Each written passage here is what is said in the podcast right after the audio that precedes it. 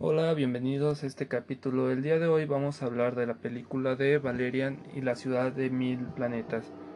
Esta película fue dirigida por Luke Besson en inspiración al cómic que salió el 9 de septiembre de 1987 con el nombre de Valerian Agente Espacio-Temporal.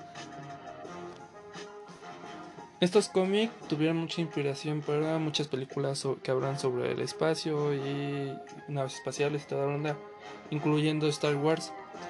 Entonces, eh, Luke Bresson cuando era niño este, leía muchos cómics y entonces fue como que su inspiración a hacer esa película.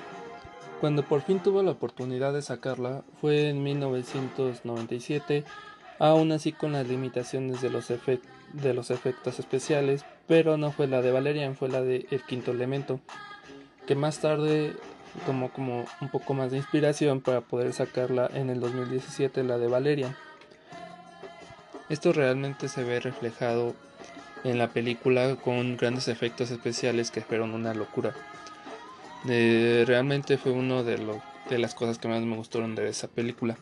Algo, algo padre que tiene esta película son los personajes secundarios y tiene muchos momentos memorables, como la aparición de Rihanna.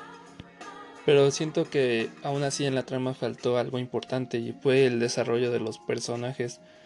Te tratan de vender una idea de que Valerian está enamorado de Dolerin, pero no se siente, no hay momento en la película por la que la que sientas una atracción por ellos, ¿no?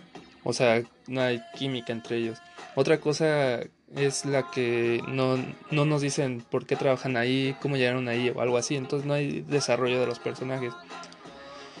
Siento que por culpa de eso no se siente la película. No es una, una película atrayente. Más bien sí, pero es como una película más que solo te hace pasar un buen rato. Pero hasta ahí no te, no te sientes emocionado por la trama o algo así, sino por los efectos o, algo importante.